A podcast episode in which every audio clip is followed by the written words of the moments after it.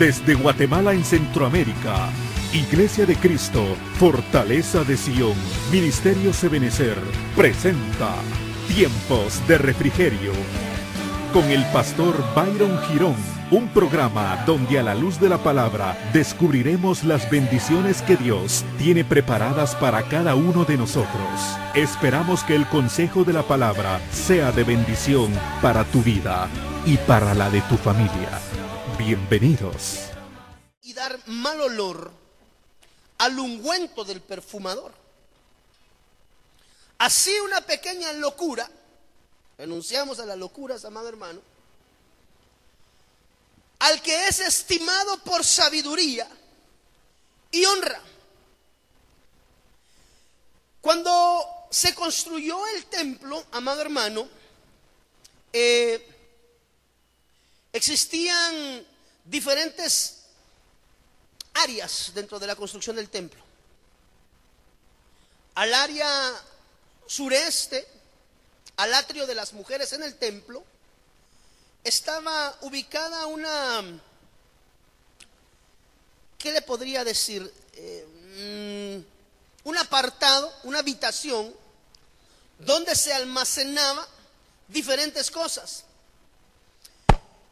Y el aceite que se utilizaba en el, en el servicio del templo, era un aceite que era exprimido específicamente en un lugar que se llamaba el Monte de los Olivos. ¿Le hace a usted un poco de memoria Monte de los Olivos, amado hermano? ¿De qué te acuerdas cuando escuchas el Monte de los Olivos? ¿Algún evento trascendental en el Monte de los Olivos? Perdón, dilo recio.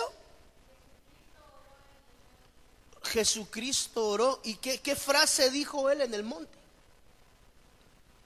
Mi alma está afligida hasta la muerte. Ese monte de los olivos se encontraba al lado oeste del templo y del monte hacían bajar todo el aceite que era utilizado para, para los órdenes en el culto. Este monte también era conocido como el monte del ungido. Allí se procesaban y se traían al templo todos aquellos eh, insumos que iban a ser usados a lo largo del servicio. Habían, según los historiadores, cuatro prensas en el monte de los olivos que eran específicamente para elaborar aceite. La primera prensa de donde venía el aceite puro era el que era utilizado en el templo. Este era usado también en la menorá para mantenerla encendida. Ahora, Salomón, el hijo de David, mira aquí traigo algunas anotaciones, fue el encargado de levantar un templo a Dios. Hoy por hoy los historiadores consideran ese templo, el más hermoso templo de Israel, porque había sido construido con oro, con plata, con mármol, lo mejor de la madera, amado hermano, lo mejor de lo mejor se escogía para la elaboración y la construcción del templo. Ahora, este templo tenía recámaras y cuartos que servían para diferentes funciones.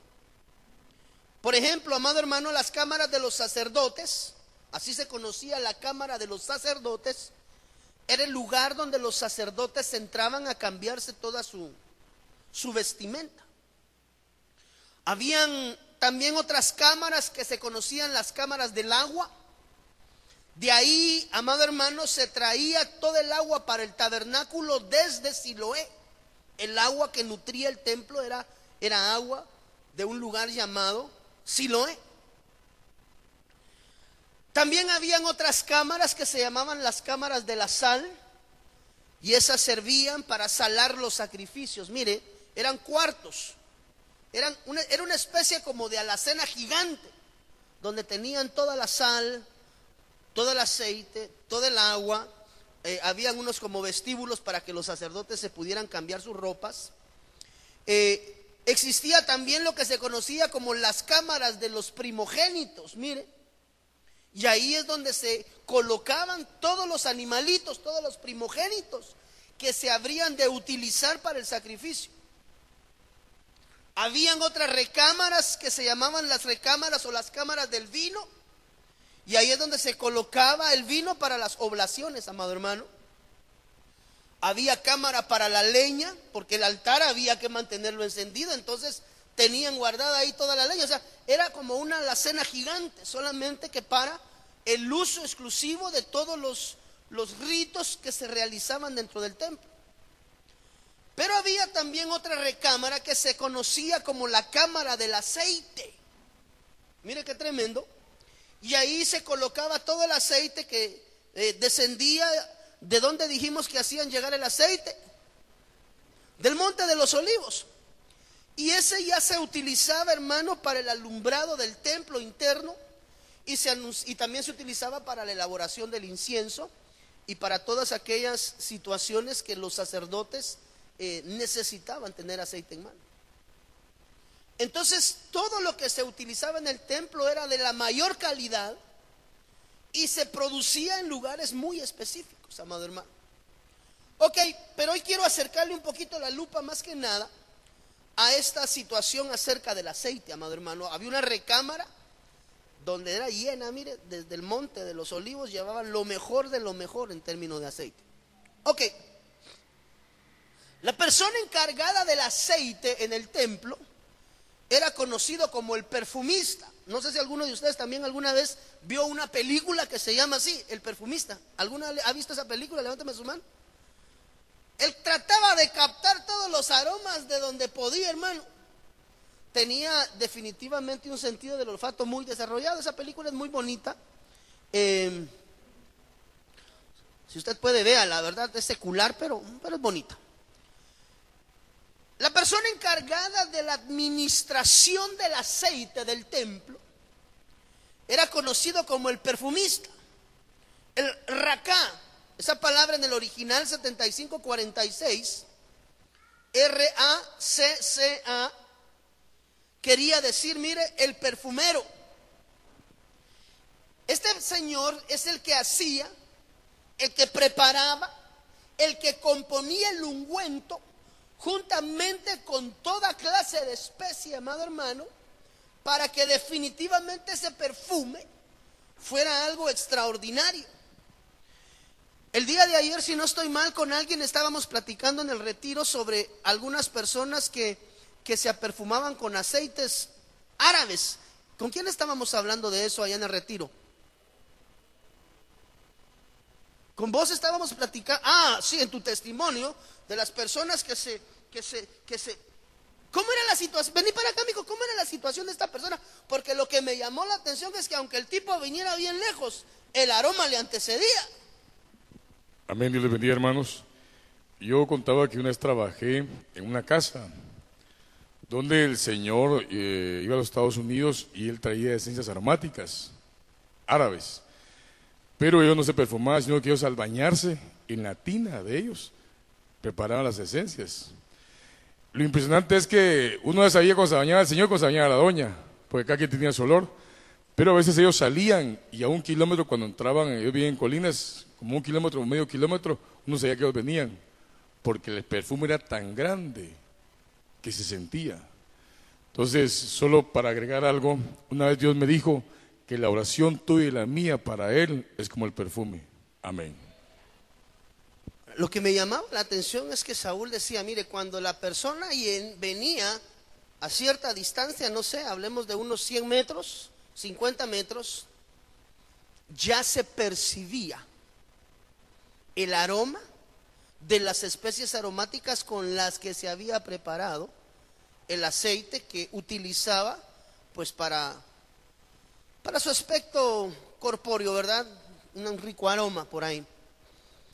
Ahora, el aceite que se utilizaba dentro del templo era un aceite que era preparado, es decir, no solamente machacaban los olivos o las aceitunas y, llevaban el aceite, sino que había que prepararlo, había que agregarle algunos componentes, amado hermano, para que pues ese perfume fuera lo mejor de lo mejor que se utilizaba dentro del templo. Ahora, perfumista, que es figura del adorador. Hermano, ¿cuántos somos y declaramos que somos adoradores del Dios de la misericordia, del Dios de la gloria?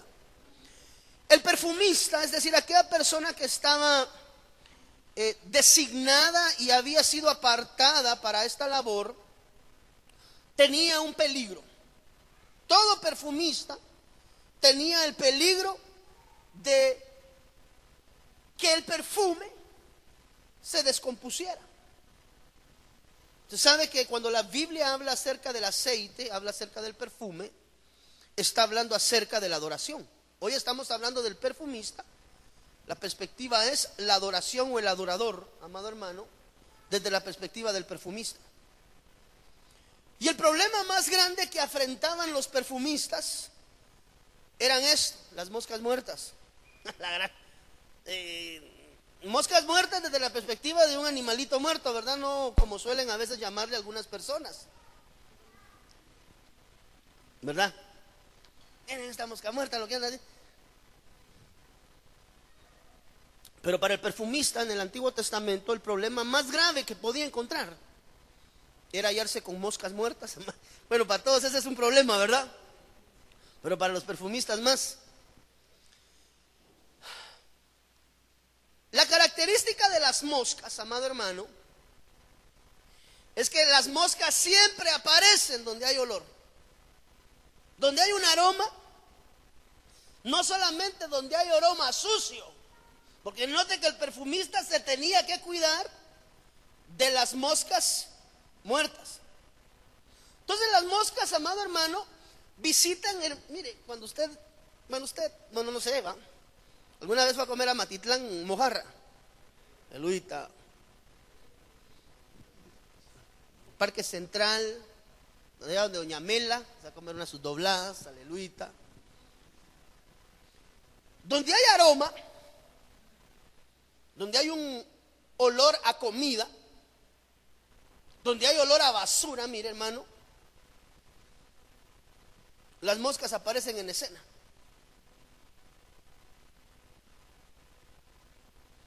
Entonces aquel que ha estado batallando y buscando su, su perfeccionamiento y la unción de Dios en su vida, corre un peligro y es la visitación de las moscas muertas. Cuando el perfumista preparaba el incienso con las especies para el incienso, una de las cosas que se, se aglomeraban ahí en este lugar, en la recámara o en la cámara, donde se preparaban las, los aceites aromáticos, era de que la elaboración del perfume atraía siempre las moscas, porque ellas aparecen donde hay aroma, donde hay un, olor evidentemente de cierto tipo, dentro de los cuales está el aroma del aceite eh, por sus especies. Siempre aparecen estos personajes. El perfumista debía de cuidar que la mosca, número uno, no posara sobre el perfume. Que si la mosca posaba sobre el perfume, corría el peligro de quedarse atrapada en el aceite. Evidentemente se moría la mosca, ¿verdad? De ahí el concepto de mosca muerta moría en el aceite, pero ese, ese, ese estancamiento de ese animalito en el aceite provocaba que el aceite completo en esa vasija se tuviese que descomponer. Una pequeña mosca, por eso es el concepto que una mosca hace heder el perfume del perfumista. Entonces nosotros acercamos la lupa y entendemos que eso sucedía al momento de la elaboración del perfume del aceite aromático en el templo. De esa misma manera, amado hermano, cuando hay adoradores en espíritu y en verdad, siempre van a existir moscas a su alrededor. Ahorita vamos a entender un poquito más acerca de esto. Si la mosca se quedaba atrapada por el ungüento o el aceite, y se moría dentro del aceite, ahí empezaba el proceso de la descomposición del aceite, amado hermano. Cuando la mosquita se quedaba ahí ahogada en el aceite. El perfumista debía de sacar, mire, las que habían caído, si no, se echaba a perder. Entonces tenía que andar así, mire. sobre el perfume. Ahora, cuando la Biblia nos habla acerca de las moscas, usted y yo hemos, hemos aprendido y hemos estudiado mucho acerca de estos animalitos. La mosca dijimos la vez pasada cuando estábamos hablando acerca de las plagas de Egipto, ¿se recuerda? ¿Qué dijimos que era la mosca? Figura de, de la necedad. Entonces cuando vemos las mosquitas por ahí, ¿verdad hermano? La mosca, dentro de las muchas alusiones con las que se puede utilizar dentro de la palabra, es la necedad. Ok. Eran adoradas las moscas, amado hermano. El problema de esto es que las moscas en tiempo antiguo eran adoradas por los filisteos. Mire qué tremendo. Los filisteos tenían un dios que se llamaba el dios Ecrón. Y ese dios dentro de su tipificación Ecrón, S-R-O-N, una de las características de ese dios Ecrón, usted lo puede buscar en, en internet, dios Ecrón, que era un dios filisteo, lo tipificaban con alas de mosca. De ahí es que los filisteos adoraban a un dios que se llamaba el dios Ecrón, que es, amado hermano, la tipificación del dios mosca. Ahora, en Ecrón, Josefo lo llamaba el dios mosca. Segunda de Reyes capítulo 1, versículo del 1 al 2 dice, después de la muerte de Acab, la nación de Moab se rebeló contra Israel. Ocosías, que se había herido al caerse por la ventana del piso superior de su palacio en Samaria, despachó unos mensajeros con este encargo. Id y consultad a Baal Zebú, Baal Zebú o Belzebú, que se conoce, cuando usted va al contexto original de la palabra, acá lee Baal Zebú o lo que se conoce como Belzebú, en el original significa padre de las moscas. Dios de Ecrón, mire.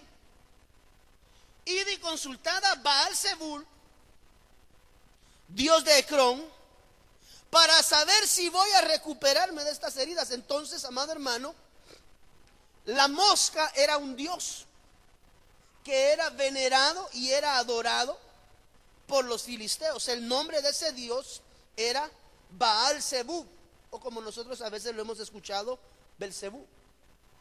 Entonces este Baal, que era un Dios, amado hermano, era parte integral del rito filisteo. Ahora, cuando nosotros vemos esto, entendemos que nosotros como perfumistas, como adoradores de Dios, del verdadero y único Dios, todos aquellos que estamos procurando buscar ese nivel de adoración, nivel de intimidad con Dios, vamos a tener visitaciones y vamos a tener ataques de espíritus inmundos. La mosca tipifica dentro de la Biblia espíritus inmundos. Entonces, lo interesante es que ahora podemos entender que donde hay un adorador, va a haber un espíritu inmundo siempre, procurando sacarlo, amado hermano, de ese nivel de relación con Dios, de ese nivel de intimidad y de limpieza con Dios, para procurar trastocar la adoración de aquel que está buscando genuinamente delante de Dios una manera de vida diferente. Entonces, todo aquel adorador, ¿cuántos, cuántos consideramos ser adoradores de Dios, amado hermano? Entonces, sobre nosotros corre un peligro y es la visitación de las moscas muertas.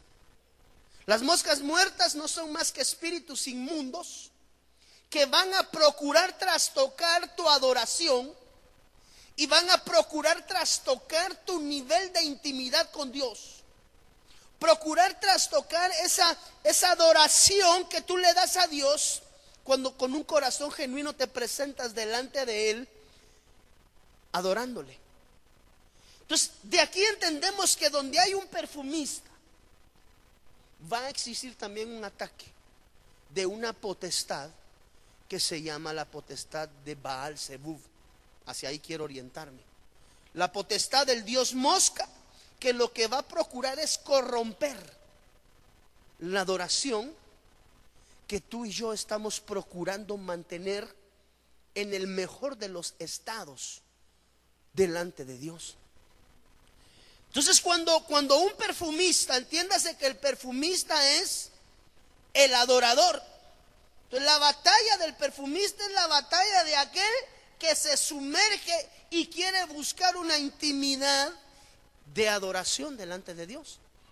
Cuando tú y yo nos declaramos adoradores del único y verdadero Dios, en los ámbitos espirituales hay potestades, moscas, espíritus inmundos, que van a procurar, amado hermano, a toda costa, trastocar el nivel de adoración que tú tienes con tu Dios. Entonces, cuando el perfumista, amado hermano, es, es atacado, cuando un adorador, dice la Biblia que él busca, ¿qué? Adoradores. Adoradores genuinos en espíritu y en verdad. Cada vez que hay un adorador, van a haber moscas. Es decir, espíritus que van a intentar sacarlo de la comunión con Dios. Por eso es que usted puede entender que en algunos momentos uno dice, hermano, yo no sé por qué estas cosas me están sucediendo ahora cuando mejor estoy con Dios. ¿Alguna vez usted ha escuchado personas decir así? Ahora que sí me estoy metiendo con Dios como debo, me vienen estos ataques. Sí, porque las moscas aparecen para corromper lo que tú estás provocando alcanzar en Dios. Entonces hay unciones específicas que son trastocadas cuando viene la operación del padre de las moscas, llámese Belcebú o el diablo, que Jehová lo reprenda, amado hermano. Entonces hay unciones específicas que son trastocadas cuando un adorador busca comunión con Dios. Usted se recuerda que cuando el Señor Jesús estuvo en el monte y dijo, mi alma está afligida. ¿Qué le trajo aflicción al alma? ¿Qué le trajo aflicción al alma de Jesús? Ayúdeme usted. El momento que iba a pasar, ¿qué más? ¿Perdón? Los discípulos que lo habían abandonado y que no habían podido estar con él ni tan solo una hora. Entonces en el huerto se dio una batalla, mire, amado hermano, de una manera impresionante. Esto quiere decir que cuando tú y yo vamos a procurar estar mejor con Dios, el Padre de las moscas, que Jehová lo reprenda, va a enviar a sus emisarios para procurar corromper el nivel de adoración y de intimidad que tú estás procurando levantar delante de Dios. Porque mire hermano, todos tenemos batallas en nuestra vida, donde estamos procurando buscar las cosas de Dios de una manera diferente y siempre de alguna manera el enemigo que Jehová lo reprende envía a sus emisarios para querernos quitar la paz, para querer trastocar el nivel de intimidad y de comunión con Dios. Ok, entonces cuando un perfumista está bajo ataque, amado hermano, cuando un adorador en espíritu y en verdad está intentando encontrar ese nivel de comunión, está perseverando, buscando en oración, en ayuno. Hermano, por cierto, hoy entregamos ayuno de 20 días. Gloria a Dios. ¿Quiénes estuvimos en esos 20 días? Yo quiero orar por ustedes, amado hermano. En el es más, vénganse para adelante ahorita, de una vez, en el nombre del Señor Jesús. Porque, porque mire, hermano, no fueron fáciles esos 20 días, hombre. No fueron fáciles. 20 días en ayuno, amado hermano, 20 días sin alimento.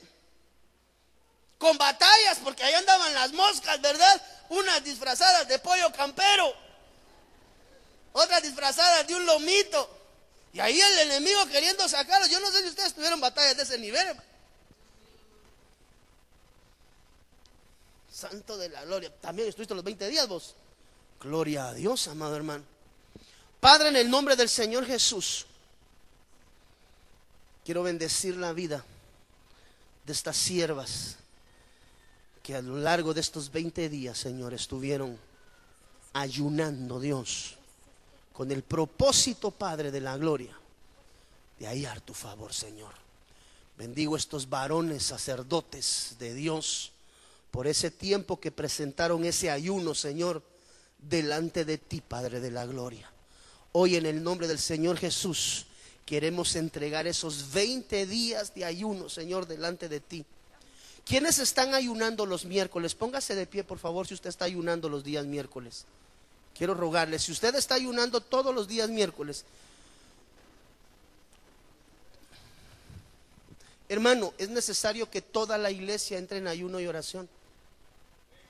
Después no se pregunte por qué las moscas hacen heder el perfume.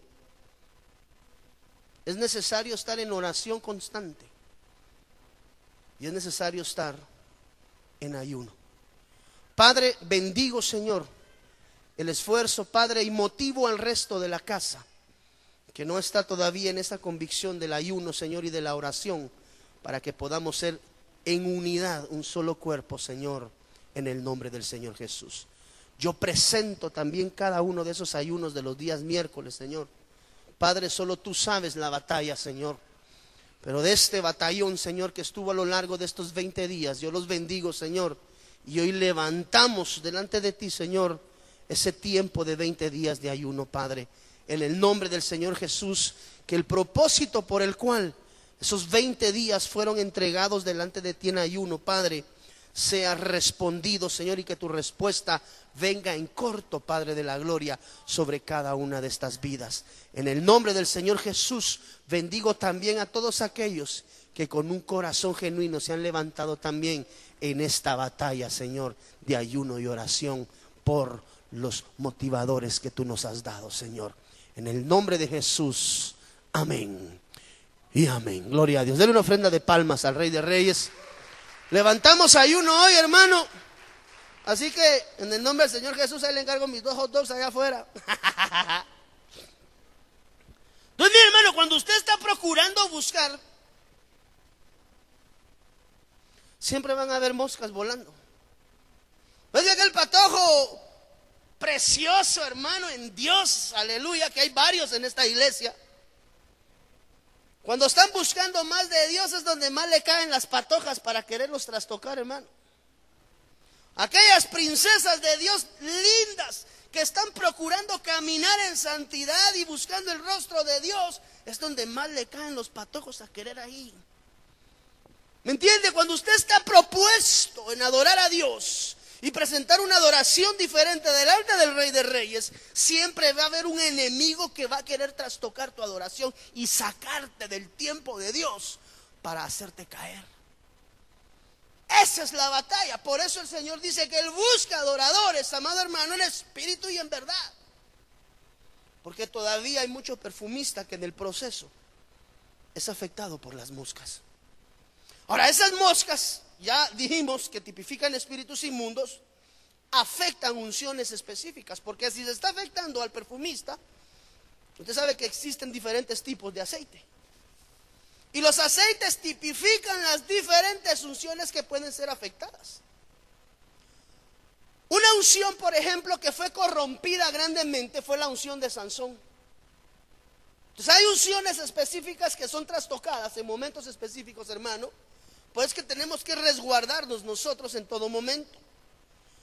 Dijimos que las moscas hacen heder el ungüento del perfume en la unción, es decir, dañan la unción.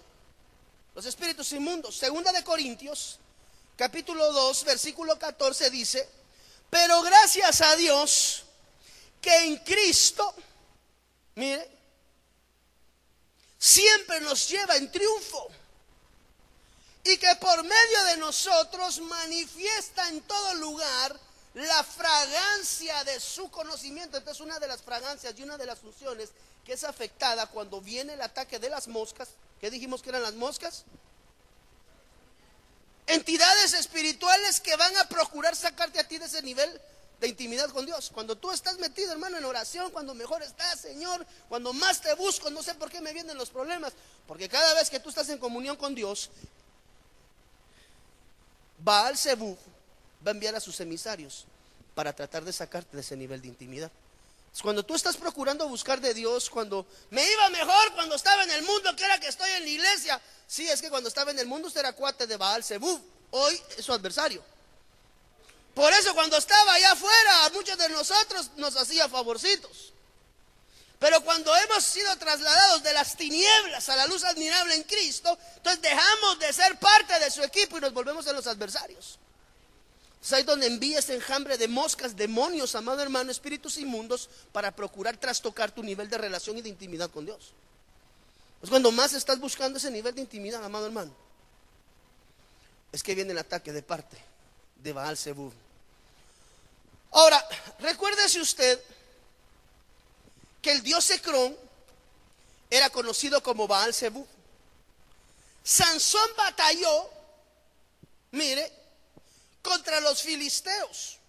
Usted sabe que los filisteos eran adoradores de Ecrón o el dios Mosca. Entonces lo que estaba peleando realmente Sansón era contra entidades espirituales que intentaron trastocarlo y lamentablemente lograron trastocar la unción que había depositada sobre Sansón. Y una de las primeras unciones que se trastoca, amado hermano, es la unción del espíritu de sabiduría. Cuando alguien está bajo un ataque de moscas, entiéndase, no tiene que salir a comprar baigón, hermano, sino lo que tiene que buscar es comunión con Dios. Eclesiastés, las moscas muertas hacen heder y dan mal olor al ungüento del perfumista, miro del perfumador. Así que una pequeña locura hace al que es estimado por sabiduría y honra. Si nosotros entendemos el versículo descrito en Eclesiastés y le anexamos Proverbios capítulo 14, 16, dice que el sabio teme y se aparta del mal, mas el loco se arrebata y confía. Aleluya. Entonces una de las primeras de las primeras unciones, amado hermano, usted conoce siervos ungidos. Gloria a Dios. ¿Cuántos ungidos de parte de Jehová vemos aquí en esta mañana? Declarémoslo en el nombre de Jesús. Ten cuidado porque una de las cosas que van a intentar quitarte en la primera faceta, cuando estés buscando en intimidad a Dios, va a ser la sabiduría sobre tu vida. El sabio teme y se aparta. Entonces una de las características de los sabios es que saben apartarse. La unción que se afecta. Una de las muchas unciones que se afectan cuando una persona está bajo ataque de moscas es la sabiduría, madre hermano. Recordémonos que una de las alusiones que la Biblia nos deja ver claramente sobre la mosca es la necedad. Entonces, cuando el espíritu de sabiduría es trastocado, amado hermano, hay personas que a pesar de saber lo que están haciendo, como la unción de la sabiduría fue tocada, caen a causa de la falta de la sabiduría. Porque cuando una persona es carente de sabiduría, no se aparta ni teme a Dios. Por ahí hemos escuchado, y definitivamente es así, cuando una persona cae en un pecado, no cae de un día para otro. Es un proceso. Uno mira el aterrizón del avión, pero el avión, mire, como por ejemplo ahorita con estos famosos señores alemanes que se les cayó el avión, un loco iba manejando el avión, hermano, mire qué, qué tremendo. Tenía deficiencia mental, él estaba bajo tratamiento psiquiátrico, el piloto, hermano. Agarró el avión y ras lo estrelló contra los Alpes, hermano. ¿Por qué le estaba contando eso? ¿Por qué estaba contando eso? ¿Te recuerdas? Sí. Ah, estamos en la jugada. El avión no cayó en los Alpes. Ahí terminó de caer. Pero el avión empezó a caer desde el momento en que le metió al timón el piloto automático y el, avión empezó. Cuando el, avión se inclinó y empezó, ahí empezó el proceso de caída. Todo esto es caída. Y a veces no es perceptible. Hasta que el zoom suena en la tierra, se cayó el avión. No, el avión no se cayó, ahí fue a caer.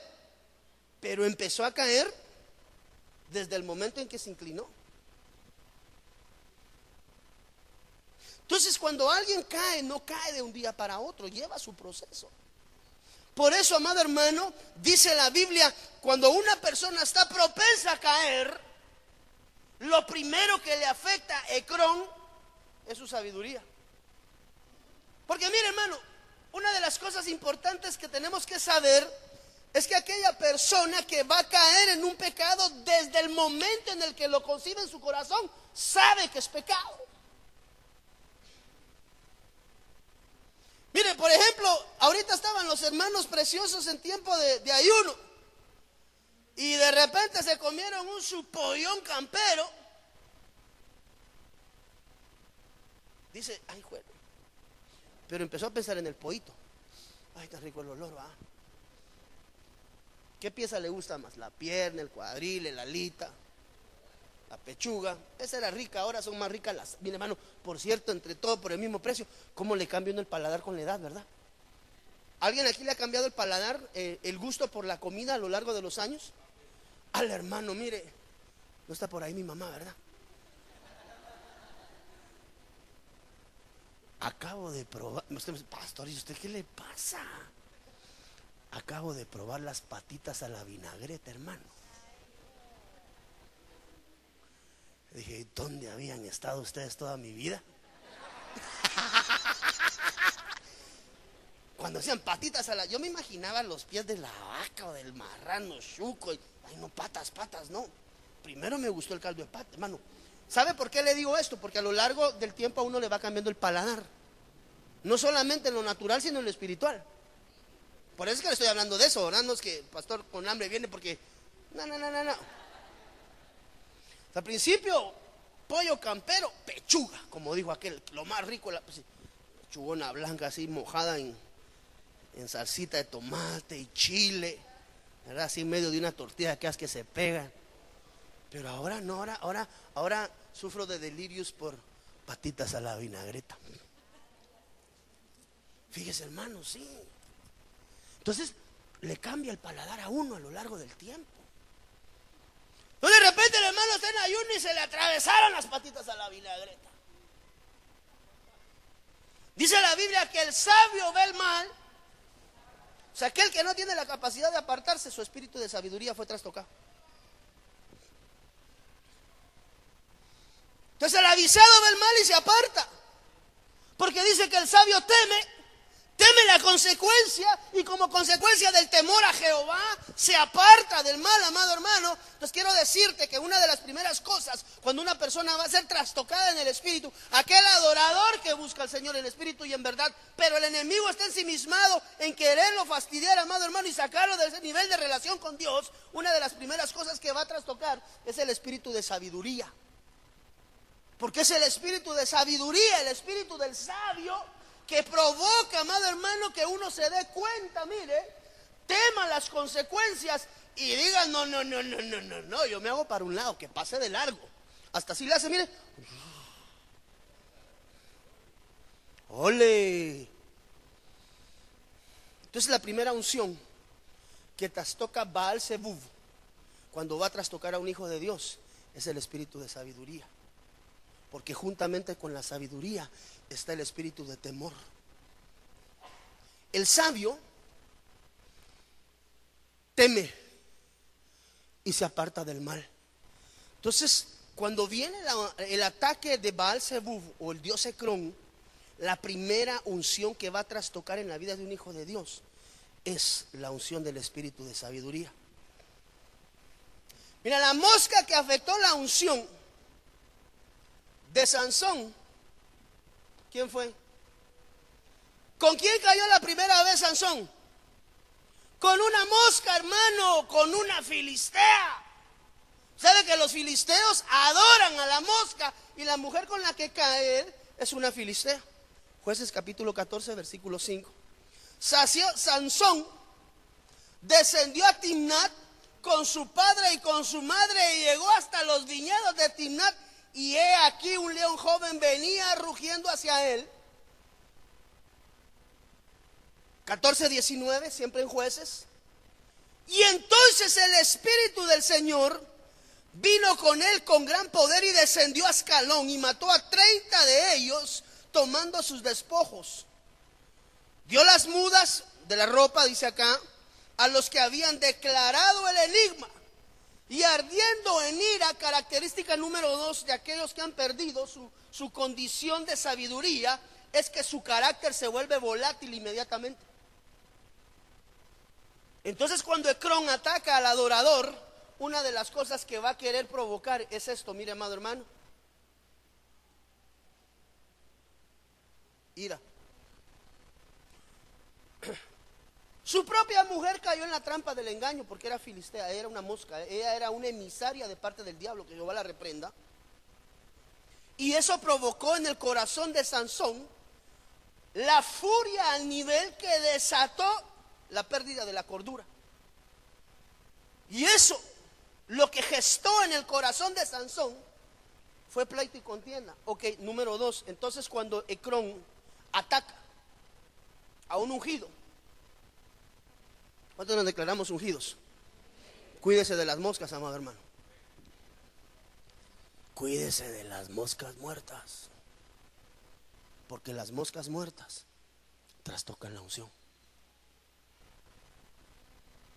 Entonces cuando le fue trastocado el espíritu de sabiduría a Sansón, dentro de su proceso de involución, una de las cosas que él perdió también, hermano, fue el dominio propio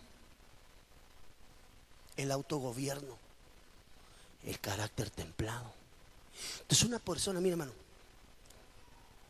uno sabe cuando una persona está siendo trastocada por, estoy hablando de ungidos de Dios, no estoy hablando de un inconverso, estoy hablando de personas que usted dice, no, si este hermano se mantiene en oración, ¿qué le pasó ahora? ¿Por qué anda enojado? Por ahí le aterrizó una mosca.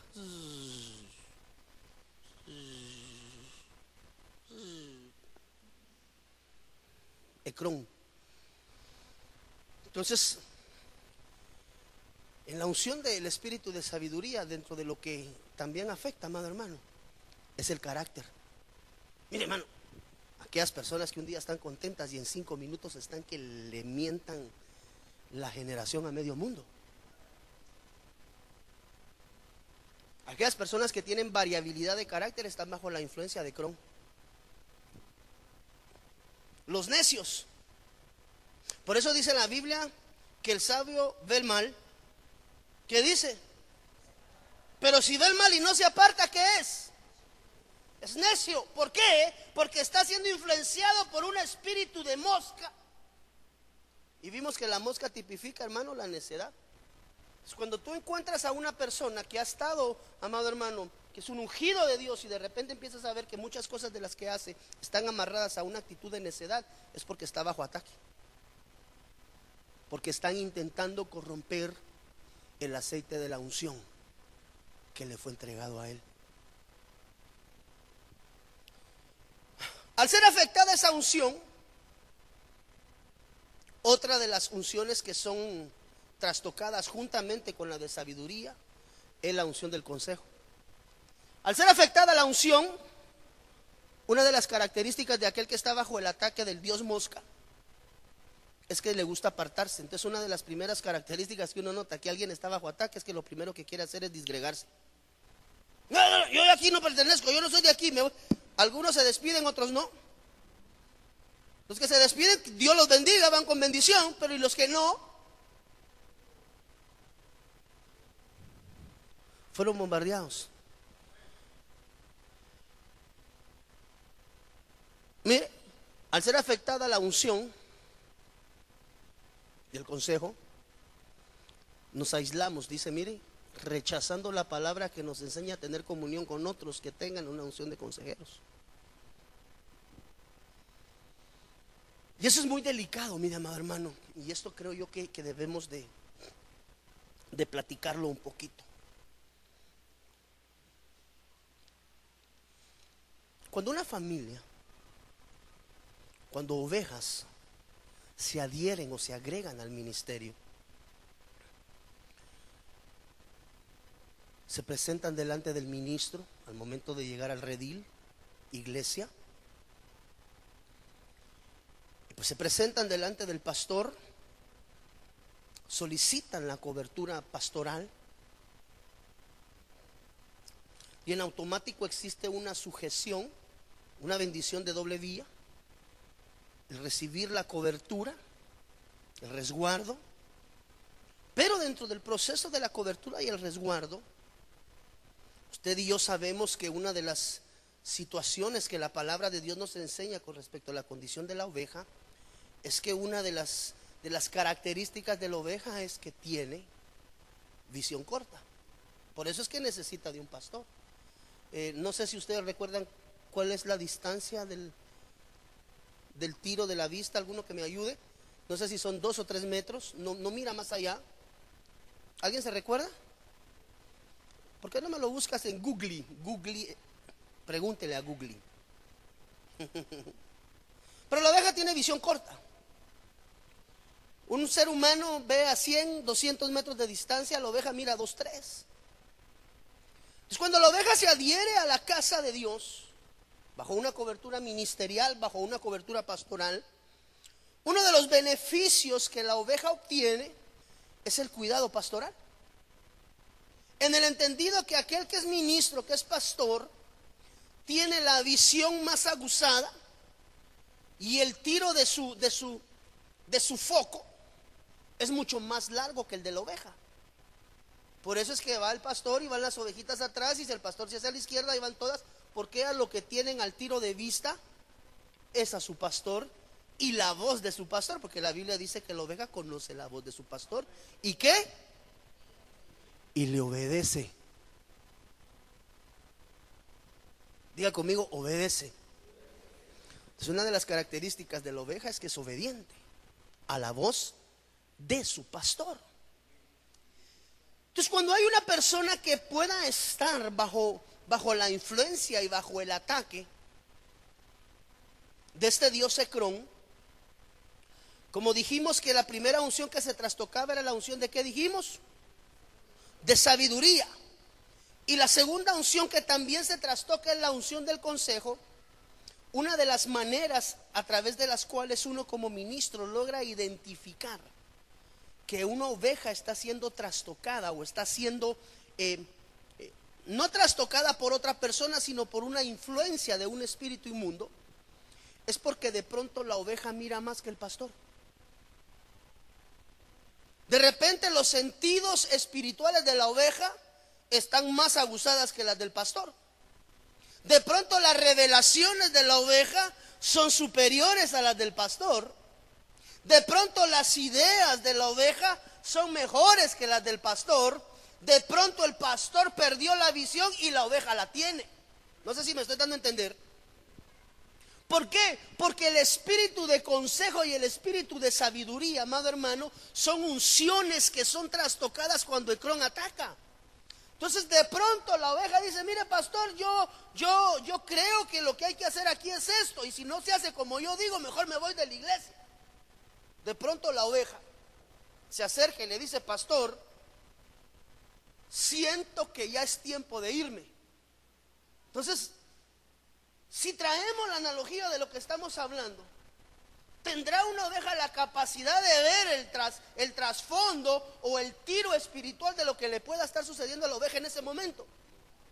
Entonces tenemos que tener cuidado cuando la oveja empieza a discernir más que el ministro bajo el cual se colocó bajo sujeción, en el entendido de que si yo me sujeto, pastor, a usted, es porque yo sé que usted es un hombre de Dios y que la visión que usted tiene de tiro de vista espiritual tiene más alcance que la mía como oveja.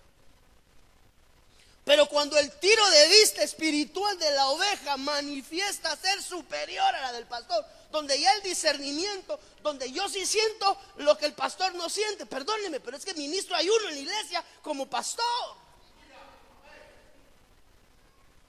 Entonces cuando usted empieza a ver manifestaciones de este tipo, no, pastor, es que yo siento que ya es tiempo de irme. Momento, tranquila, tranquila, me, tranquila, tranquila todavía no es tiempo. No, yo siento que ya es, no es tiempo. Yo siento que, ok.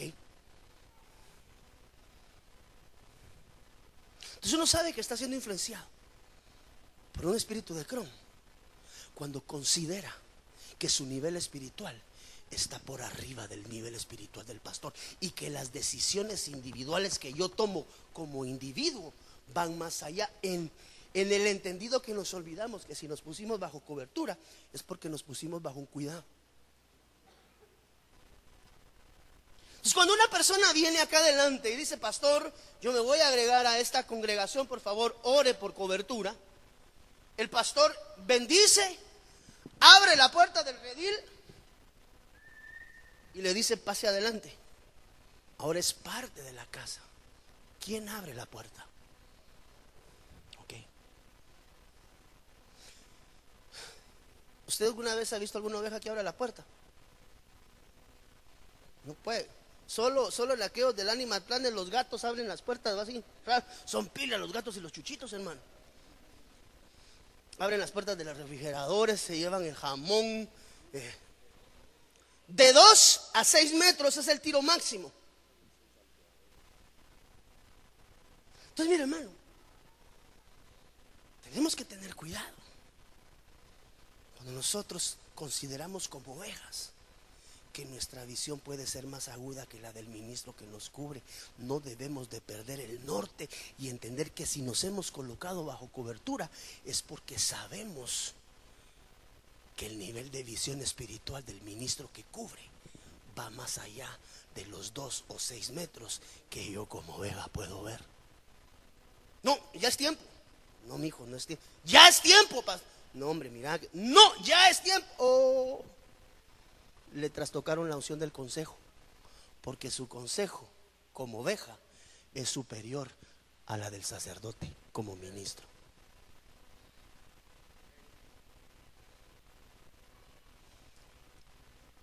Nosotros nos ponemos, por ejemplo, yo me pongo bajo una cobertura apostólica, porque yo sé que tengo también, aunque soy ministro y soy pastor primario, sé que necesito pastor. Hay cosas que yo no, ya no le atino, hermano. Y cuando llego me voy con mi pastor. Mira, esto y esto. No, ahí está bien, tranquilo. Mira, esto y esto y esto. Solo corregí esto. Necesitamos entender que hay una unción que es trastocada cuando Ecrón ataca. Y es la unción del espíritu de consejo. Aquella persona que está siendo atacada por Ecrón no recibe consejo. Y dice la Biblia que el sabio ve el mal y se aparta. ¿Por qué? Mira, no, no, no, no, no, no te sientes en esa silla, amiga, porque tiene quebrada la pata. Un movimientito y que va pues. Entonces, cuando creemos que somos sabios, dice que el necio es, ¿es qué? Sabio. ¿En qué? En su propia. O sea que hay sabidurías que son propias que no son de Dios.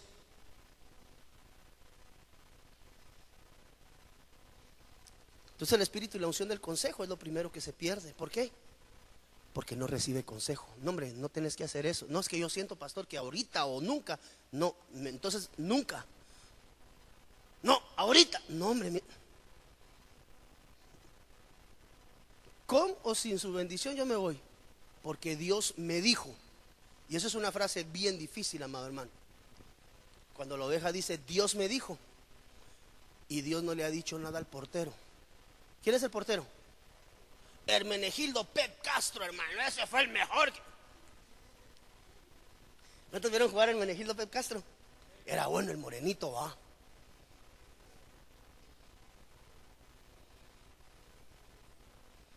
Me estoy dando a entender, hermano. El no recibir consejo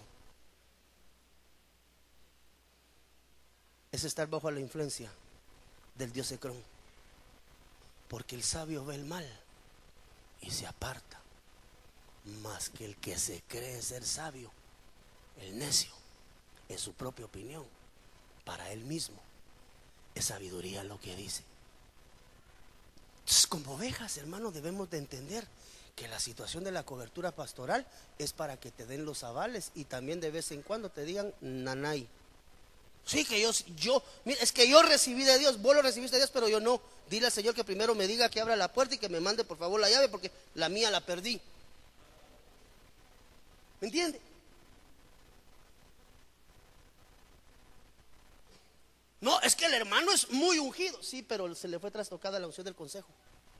porque está bajo ataque de Baal, Zebú. Yo aquí, mire, a todos los he recibido y les he extendido cobertura pastoral y el que no, pues hoy puede pasar, gloria a Dios. Pero hay que tener mucho cuidado con esa frase, Dios me dijo. Hay una porción que dice en la Biblia, hay de aquel que dice, quiero ver si usted sabe el versículo, así ha dicho Jehová. Pero eso no es únicamente en, así dice el Señor, no, eso también es, mire, Dios me dijo a mí. Y la Biblia dice, hay de aquel que dijo, así ha dicho Jehová, y yo no he dicho nada. Entonces, incluso en las decisiones, mire, cada quien tiene libre albedrío.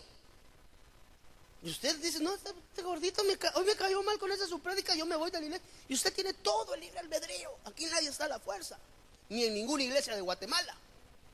Pero si estoy sujeto aquí, es porque yo sé que mi bendición es aquí. Entonces la bendita frase de Dios me dijo a mí, hermano, eso es bien delicado. Dios me dijo que, que, hoy usted me tiene que enviar como pastor. Mm. Dios me dijo que yo soy pastor y que o usted me envía hoy o yo me voy mañana. a chirrión.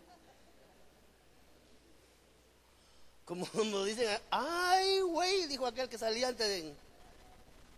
Chido, chido, chido. ¿Me entiende?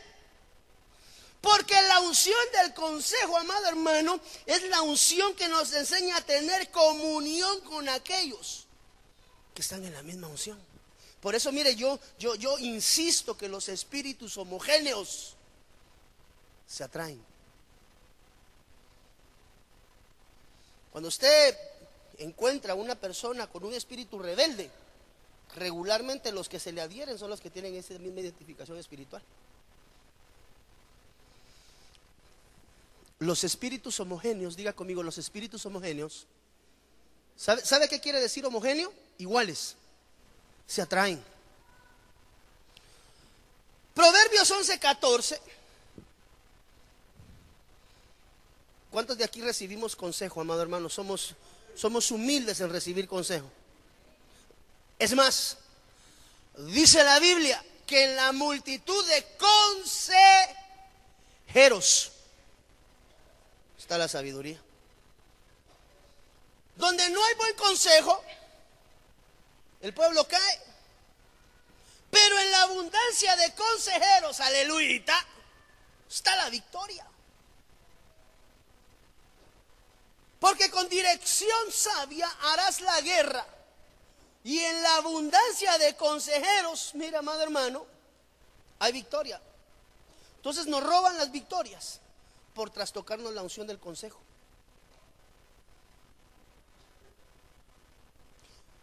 Regresamos a los tiempos de administración y consejería.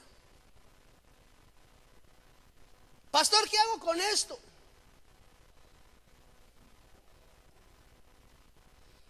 Voy a vender mi carro al hermano Espiriquitiberto. Ah, bueno. Pero me va a dar dos pagos, hermano pastor. Uno ahorita y el otro a fin de mes. Ok. ¿Quién te va a comprar el carro? Decís. Espiriquitiberto. Oh, el hermano Espiriquitiberto tiene un mes de estar en la iglesia. Usted sabe que la vida privada de cada oveja la conoce el ministro.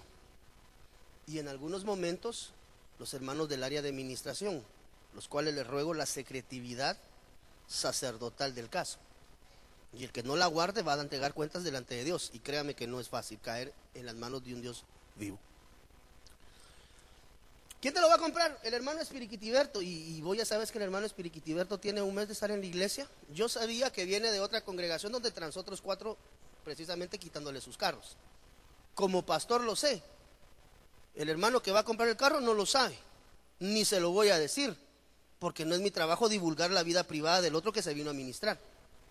Pero cuando me dice, mire, y el hermano Espiriquitiberto me va a comprar el carro, mm, digo yo, y me lo va a dar en dos pagos, pastor. Mire, el carro se lo voy a dar yo en 30 mil me va a dar ahorita 25 y dice que 5 a fin de mes. No. Pastor, pero ¿por qué si yo necesito ese dinero, si con eso... Sí, pero... No, mijo, no se lo vendas. Ese pastor siempre tan cuadrado, como no sabe mi necesidad y que no sé qué, pero, pero mira vos, Choita, a la esposa, ¿va? No, Choita. Mira, Choita, le dice, y solo es decir, hermano, ¿qué? Tú la choya, hermano. Choita, ¿dónde estás? Aquí voy, papá, voy corriendo.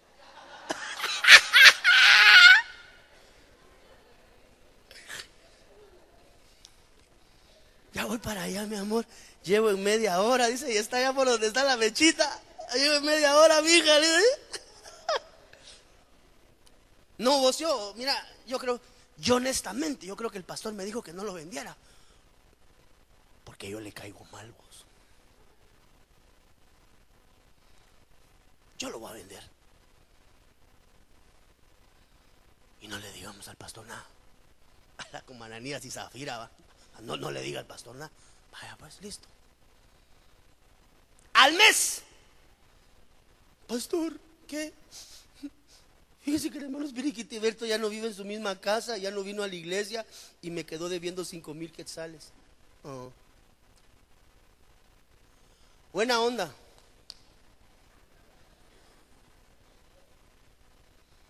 No siguió consejo. Porque el sabio es sabio en su propio criterio. No, pastor, mire, pero usted, usted conoce a dónde se fue a vivir. Usted tiene el teléfono. ¿Y por qué no me hace favor de llamarlo usted? Ah, pues yo te dije que no lo vendieras y ahora me pones a mí de cobrador. Cáeme bien.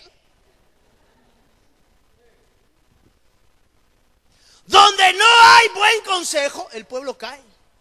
Pero en la abundancia de consejeros, hay una versión que dice, en la abundancia de consejeros está la sabiduría.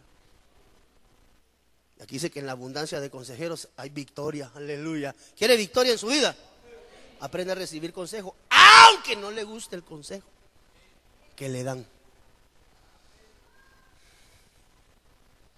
Pastor, el pastor porque está molesto. Y honestamente yo creo que, mira mi hija, yo honestamente yo creo que mi discernimiento está a kilómetros del pastor. Yo lo voy a vender. No lo vendas e- efectivo. No, dos pagos. No, hombre, va. No lo hagas hacerlo en efectivo. No, pastor, es que dos pagos. Ah, pues, si lo vas a hacer en dos pagos, porque vos querés o que te está dando el consejo que no, por lo menos firma un documento, un, pagaré. No, no, no, si el hermano es Periquitiberto, mire, se le mira que tiene cara de ángel. Pausa. El pastor sabía que había transado otros dos en otra iglesia. Y aquí él vino arrepentido en su corazón. Pastor, mire, yo soy tranza. También para ti hay lugar en el reino. Arrepiéntete y conviértete. Pero usted sabe que para cambiar ese proceso de ser tranza, hermano, se lleva a veces tiempo. Y ya estaba haciendo negocios. No, yo no le puedo decir, ¿qué le digo al hermano? Mira, vos lo que pasa es que eres ladrón de carros. Ah, entonces, gracias, pastor. Me lo llevo por en medio. Está buscando restauración. Yo no puedo juzgar su corazón si realmente sí o no. Entonces, ¿qué es lo que tengo que hacer? Con la boca calladita, darle. No, mijo, no, no, no, no se lo des al hermano. No, tranquilo. Ah, no, mija, yo creo que el pastor está celoso. Como está viendo cómo Dios me está bendiciendo. Y lo dio en dos pagos. Supuestos. Solo le dieron uno. Hermano Esperiquitiberto, pastor, ¿ya no viene a la iglesia? No, no, no, no. Tiene como dos meses de no venir. Sí, pastor, mire, y el teléfono como que se lo robaron, ya no responde. No responde. Si a mí sí me respondió ayer, cuando le pregunté por qué tenés dos meses de no venir, me dijo, ya voy a llegar, pastor. Es que he tenido unos conflictos. Que le voló el carro al hermano en la iglesia. ¿Por qué?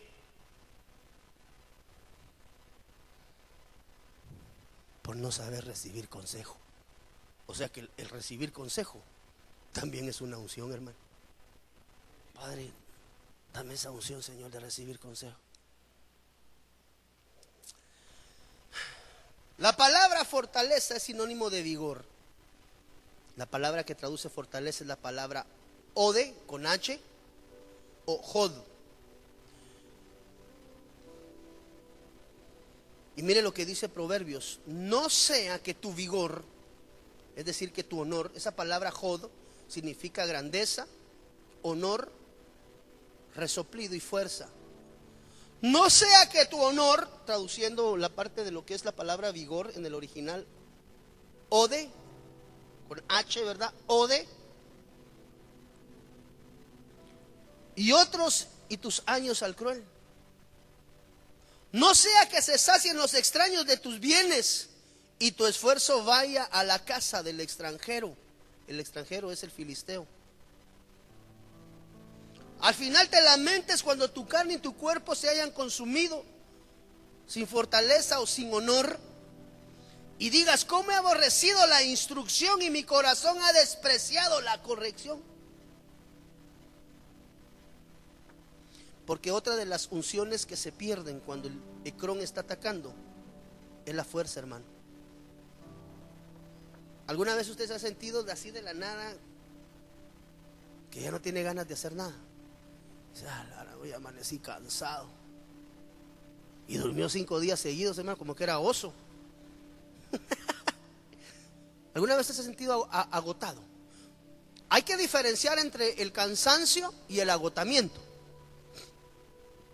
Uno se cansa de actividad física, se agota intelectual emocional o espiritualmente. Muchas veces cuando uno está metido en una batalla espiritual que uno no ha logrado identificar, pero está bajo acechanza del enemigo, una de las características como tú puedes notar que estás siendo acechado del enemigo y que están, están trabajando para, para provocar algo adverso en tu vida, es porque pasas todo el día así. Se duerme, hermano. Agotado. Y digas, ¿cómo he aborrecido la instrucción y mi corazón ha despreciado la corrección? No he escuchado la voz de mis maestros, por no poner de mis tutores. Pablo decía, aunque tengáis diez mil tutores en Cristo, Padre uno, ni he inclinado mi oído a mis instructores. He estado a punto de completa ruina en medio de la asamblea y la congregación eso habla de personas en medio de congregaciones que se sienten abatidos y en ruina y sin fuerzas de hacer nada. ¿Por qué? Porque la tercera unción que roba Ecrón es la fortaleza espiritual. Ya no quiero ir a la iglesia. ¿Tú sabes cuando alguien está bajo ataque de una influencia de Ecrón? Hoy amanecí sin ganas de ir a la iglesia, fíjate, negrita. De veras, mi amor lindo. Sí, hombre. ¿Sabes qué? ¿Por qué no te vas a comprar unas conchitas? Hacemos un cevichito y nos quedamos viendo el partido. Pero no le vayas a decir al pastor que se enoja tan enojado que es.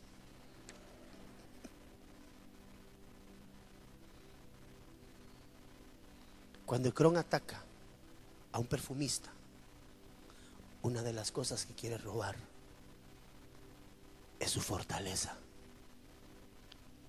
Sin sabiduría, sin consejo y sin fortaleza, presa fácil.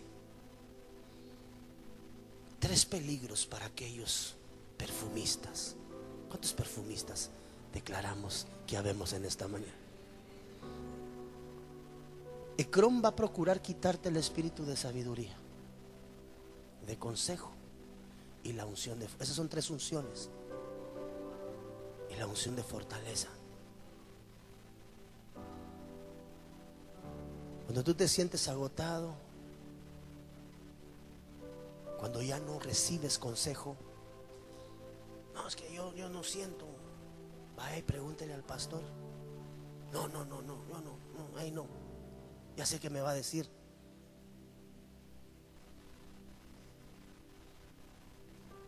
Espíritu de sabiduría, la unción de la sabiduría. Cuando una persona, cuando un perfumista está en comunión con su Dios, Ecrón va a procurar corromper tu intimidad con Dios. Entiendas, senadora salvación porque Dios busca adoradores en espíritu y en verdad. ¿Tú qué eres? Un adorador, eres un perfumista. Tienes que cuidarte de Cron, Baal Zebub, padre de las moscas, para que ni la sabiduría ni la unción del consejo, ni la fortaleza. ¿Cuál es tu fortaleza? Dice la Biblia, el gozo del Señor es mi fuerza.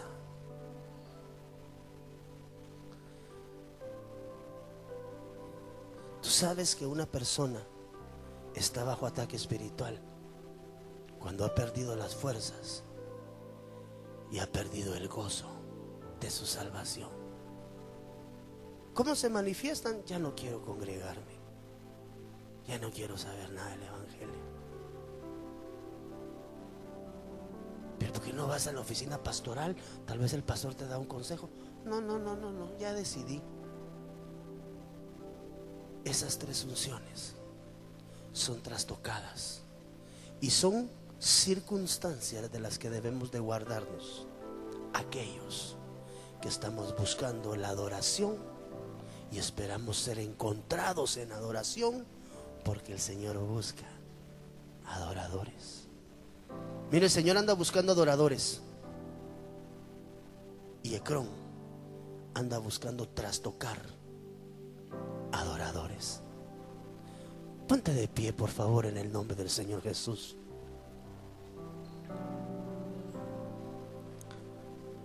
Hermano, yo pido a Dios que su espíritu de sabiduría y consejo nos acompañen constantemente y que con esas unciones la fortaleza de Dios esté contigo en todo momento para que cuando venga el ataque tú estés fortalecido en Dios. Porque las acechanzas y los ataques del enemigo no van a terminar mientras estés en este mundo terreno. Él fue enviado con un propósito y es desviarte y sacarte del tiempo de la adoración.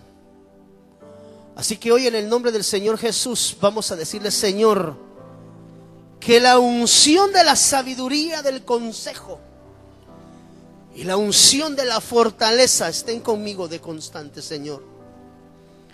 Padre, toda acechanza de Ecrón o de Babal Zebub sea desarraigado y desautorizado sobre la vida de cada una de estas ovejas preciosas tuyas, Señor. Siervos, hijos tuyos. En el nombre de Jesús.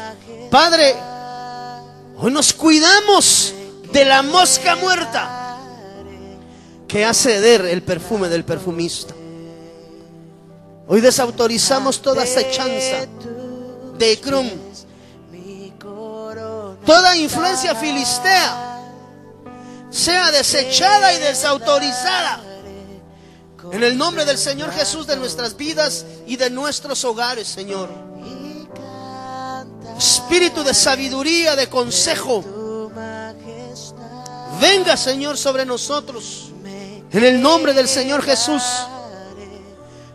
Cuando tú identifiques estos factores, corre pronto con tu pastor para que Él pueda orar y desautorizar toda esa chanza y todo, toda embestida de parte del enemigo.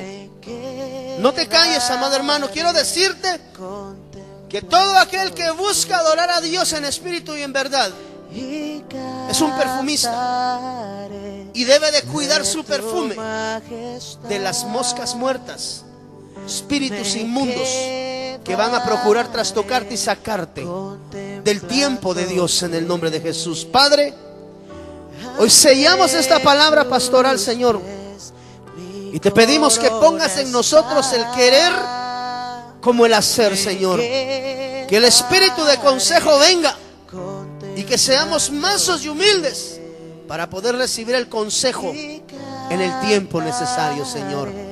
En el nombre que es sobre todo nombre, yo sello esta palabra y declaro, Señor, que somos hacedores y no solamente eh, oidores olvidadizos, Señor, en el nombre de Jesús. Amén. Y amén.